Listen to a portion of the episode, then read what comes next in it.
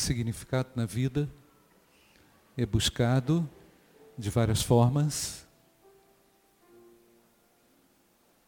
O indivíduo carente desse significado, desconhecendo a graça, é capaz de cometer erros, muitos erros. Erros que são tentados é, resolver sem a graça de Deus. É de costume perceber também anos da vida desperdiçados sem a graça. Deus responde, Deus responde. A confusão gerada na vida com a sua graça. Graça de Deus é a resposta para as confusões. Muitas vezes, confusões geradas no seio da família, no ambiente de trabalho, nos relacionamentos. Em algumas situações eu reconheço até a necessidade de um milagre. A graça é um milagre. É a apresentação clara de Deus para desembolar e destravar as confusões geradas. Nós tentamos explicar a graça, os pregadores gastam tempo explicando, muitas vezes tentamos explicar aquilo que, nem, que não é explicável, que não cabe na cabeça. Os hinos cantam a graça, apresentam letras marcantes. Muitas vezes guardamos isso na nossa memória, mas nem sempre tudo isso acaba gerando um significado prático na vida do indivíduo. Agostinho viveu entre 345 e 430 da nossa era. Foi um homem perverso antes da graça. Depois de ter se encontrado com essa graça, Agostinho disse: Quão maravilhoso é um Deus que nos dá Deus. Quão maravilhoso é um Deus que nos dá Deus. O Deus detentor da graça ofereceu a Agostinho uma nova oportunidade. Tem uma definição também de John Stott mais recente, teólogo inglês, falecido em 2011. Ele definiu a graça assim: graça é Deus amando. Que lindo, né, irmãos? Amém, queridos? Deus amando. Deus se humilhando em favor de nós. Deus vindo resgatar a nós.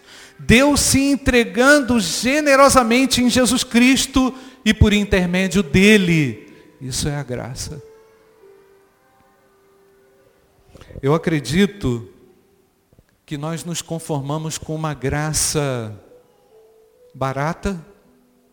Acredito que muitas vezes a graça que nós conhecemos, ela é limitada. Às vezes essa graça ela entra num esquema de favores que queremos de Deus, né? Muitas vezes essa graça é manifesta através de uma barganha, né? Eu, Deus em algumas situações é colocado na parede, sendo exigido. Entendo que a, a graça não cabe nisso. Tentamos desenhar a graça num logotipo da igreja, tentamos apresentar essa graça de uma maneira visível a todos, mas ela só pode ser percebida num coração que se humilha e diz: Eu preciso da graça para a salvação. Quando você pergunta para alguém, você acredita na graça, você precisa na graça, da graça, está precisando de uma graça? A pessoa fala assim, eu preciso, eu creio, eu acredito. Todos respondem, eu quero uma graça. Talvez você tenha entrado aqui nessa noite desejoso de uma graça. Não é? Muitas vezes nós participamos de um culto e esperamos por graça. A graça é manifesta. Ela cuida, ela tranquiliza, ela ameniza. Mas tem uma pergunta, tem algumas perguntas que nós temos que fazer quando quanto à graça de Deus. Você já foi transformado por ela? Você já foi totalmente mudado por ela? Você já foi suavizado por ela? De repente você é alguém que já experimentou desses lampejos da graça, mas ainda não se apropriou da intenção principal da graça. Eu tenho sido suavizado pela graça, mas eu ainda não conheço essa graça salvadora. Eu quero repetir o texto de Tito 2:11, porque a graça de Deus se manifestou como, irmãos, amigos, salvadora a todos os homens. A graça, quando se manifesta, desembola a nossa própria história. Ela desembola aquele carretel que eu tentei, na, eh, que eu tentei, uh, que eu acabei construindo, tentando realização e a satisfação pessoal. Talvez, será que você já, como o apóstolo Paulo, foi sacudido pela graça. Paulo, em um determinado momento da sua história, recebeu um sacode da graça de Deus. O sacode foi tão grande, foi tão intenso que virou a vida dele de cabeça para baixo. O sacode foi tão grande da graça de Deus na vida de Paulo, que se refletiu até mesmo na visão é, afetou o físico dele, ele não conseguiu enxergar por algum tempo até que ele pudesse compreender a Deus.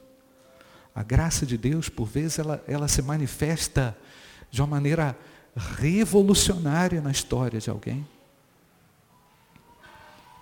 A graça de Cristo, ela tem uma direção. O apóstolo Paulo não poderia seguir a sua vida naquela direção como errante, condenando a igreja, perseguindo a igreja. Deus então faz com que a história daquele homem seja completamente modificada. A graça de Deus tem um objetivo. Ela saiu do céu, foi manifesta em Jesus e veio restaurar você veio se encontrar com você. Saiu do céu, foi manifesta na pessoa de Jesus, e ela se espraia, se estende na história. Porque somente a graça é capaz de transformar o homem. Você pode tentar. Talvez você já tenha tentado. Então, de inseguro, o indivíduo alcançado pela graça de inseguro, torna-se seguro em Deus. A graça de Deus, quando manifesta o indivíduo, no indivíduo, ele cheio de recalques e dores, por causa dos seus erros e desatinos da vida, a graça dá a ele uma causa o indivíduo, se apropriando da graça de Deus, recebe também uma causa. Ele não é mais um desatinado, um desgovernado. A causa de Cristo se torna a causa do alcançado pela graça. Por isso que por vezes você olha uma pessoa alcançada pela graça e você fala assim, esse cara está maluco. Não é verdade? Alguém fez a cabeça dele foi o pastor, foi alguém da igreja, um amigo, o pai, a mãe, alguém. Esse cara virou, estava doido. Eu conhecia essa pessoa. Mas o alcançado que não tinha causa, agora encontrou na graça de Deus uma causa segura. Por isso que a, cal, a graça oferece ao indivíduo uma direção segura. Amém, irmãos? A graça, ela é também uma voz que nos chama a mudar. A graça é uma voz que nos chama a uma mudança. E aí nos dá poder também para sermos bem-sucedidos espiritualmente. O indivíduo não tinha noção do mundo espiritual, o indivíduo era refém de Satanás, refém dos seus erros, refém dos seus pecados. Agora ele consegue o autocontrole da sua vida, por quê? Porque aquilo que ele tinha perdido, aquilo que Satanás tinha roubado, aquilo que a carne não deu a ele, a vida espiritual graciosa, o faz encontrar domínio espiritual. O cara não orava, agora ele ora, ele não tinha conhecimento da Bíblia, agora ele lê a Bíblia, ele entende a Bíblia, Deus fala com ele, a vida se torna dinâmica. A graça de Deus traz um controle espiritual da situação. Por isso que você vê alguns crentes, algumas pessoas alcançadas pela graça, e você chama de maluco também. Por quê? O filho está doente, o pai está morrendo, está desempregado, e aí você pergunta para ele, e aí meu irmão, está tudo bem? Ele falou, tá, glória a Deus, está ótimo. Porque ele sabe que a graça de Deus o dirige naquele pior momento da história. E ele acaba tendo um controle espiritual, porque Cristo, com a sua graça ressurreto, está ali presente. Você pode é, concordar comigo, amém? Então, quando a graça acontece na vida do, do indivíduo, Deus não vem assim para o indivíduo e fala assim, ah, parabéns, você cantou bem, pastor Cioli. Né? Beleza, parabéns. Eu até cometi um erro aqui, mas beleza. A graça de Deus, quando chega, não chega assim, com um elogio para dar um tapinha nas costas. Não, ela é manifesta para restaurar a pessoa. Ela restaura. Nós cantamos aqui uma música no início que fala de, da gente diminuir da gente é, se humilhar e naquela letra dizer assim, só a tua graça me basta. O que, que significa? Significa que a graça de Deus é suficiente para aquele que é alcançado por ela. Então, quando ela acontece, ela traz a nós um novo coração. E aí, é que eu quero falar com você que ainda não entregou a sua vida a Jesus. Entregue a sua vida ao Senhor Jesus e você também vai ser conduzido por essa graça. Não tenha medo. Não resista. Confie que a direção que Deus tem através da sua graça é muito melhor do que a sua tentativa, do que todas as suas tentativas até aqui. Por isso, foi profetizado lá em Ezequiel: darei a vocês um coração novo. A graça dá um coração novo. Darei a vocês um coração novo e porei um espírito novo em vocês. Então, a graça é também um transplante espiritual. Um transplante de coração.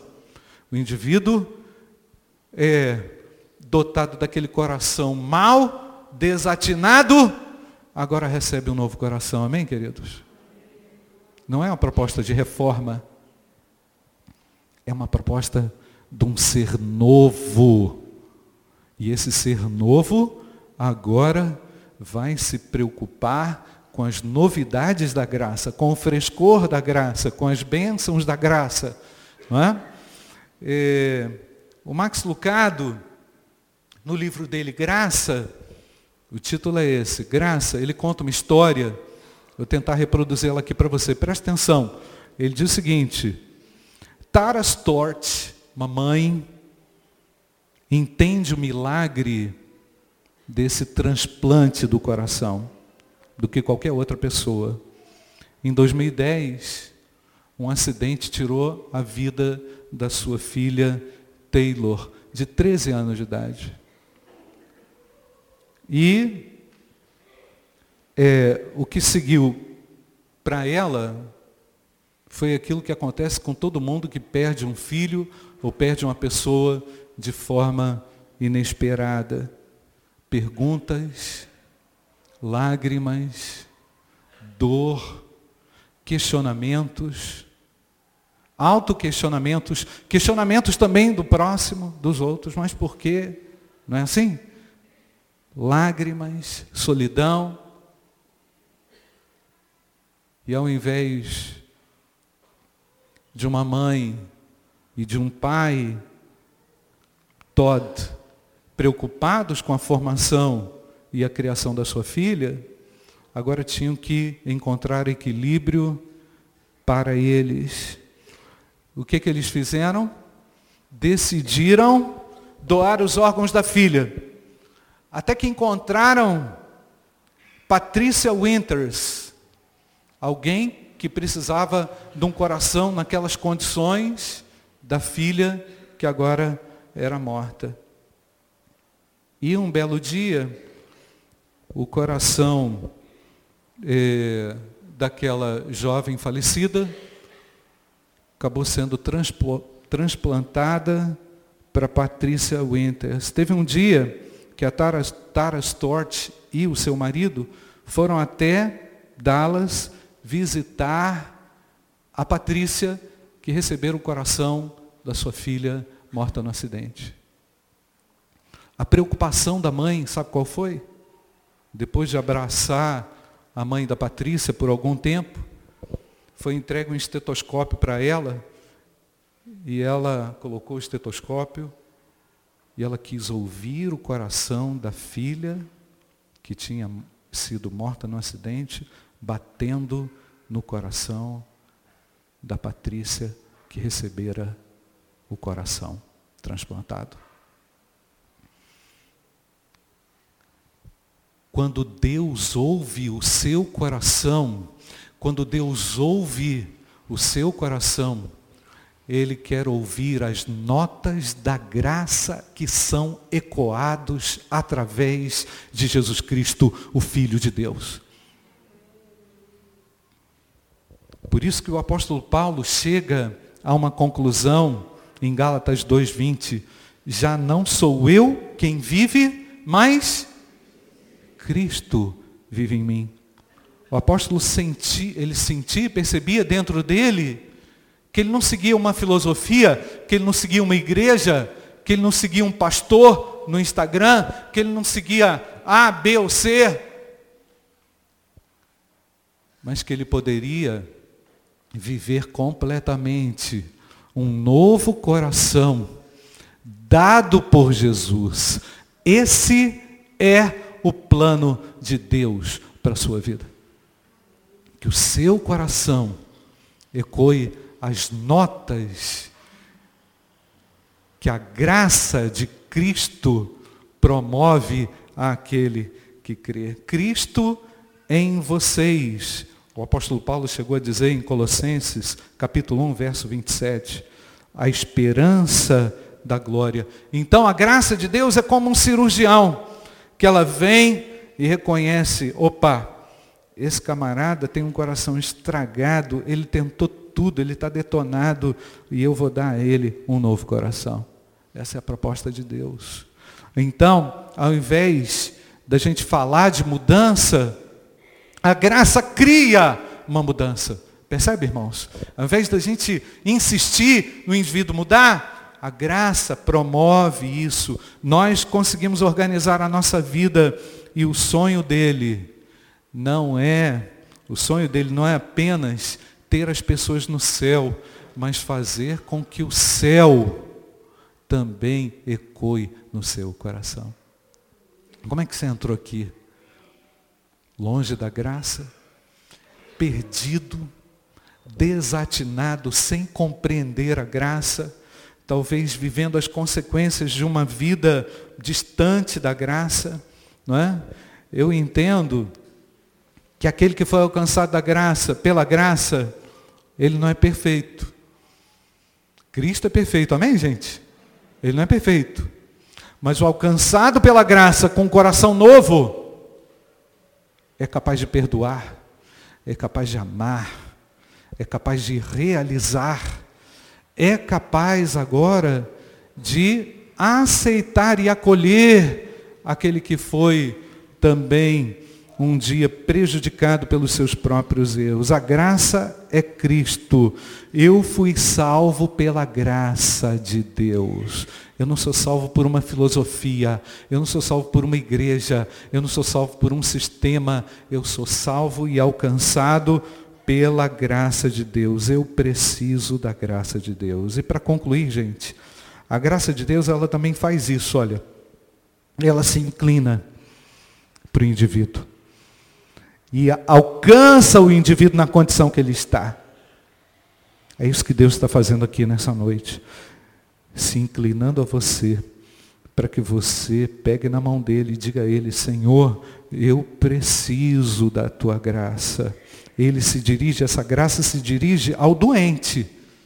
Não é? Jesus Cristo veio para, o, para os doentes. Aqueles sãos não precisam de médico, na é verdade? Eles não precisam de médico mas aquele que reconhece a sua doença e anseia pela cura, Jesus Cristo se inclina. A graça de Deus se inclina. E eu quero só terminar aqui lembrando de Efésios 2, de 8 a 9. Pois vocês são salvos pela graça. Isso não vem de vocês. É o que?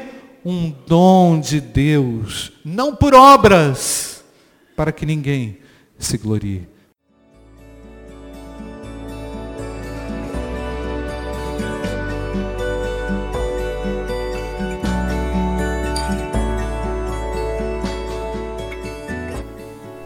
A Igreja Batista do Bom Retiro tem plena convicção de que a palavra de Deus é poder para salvar e transformar vidas.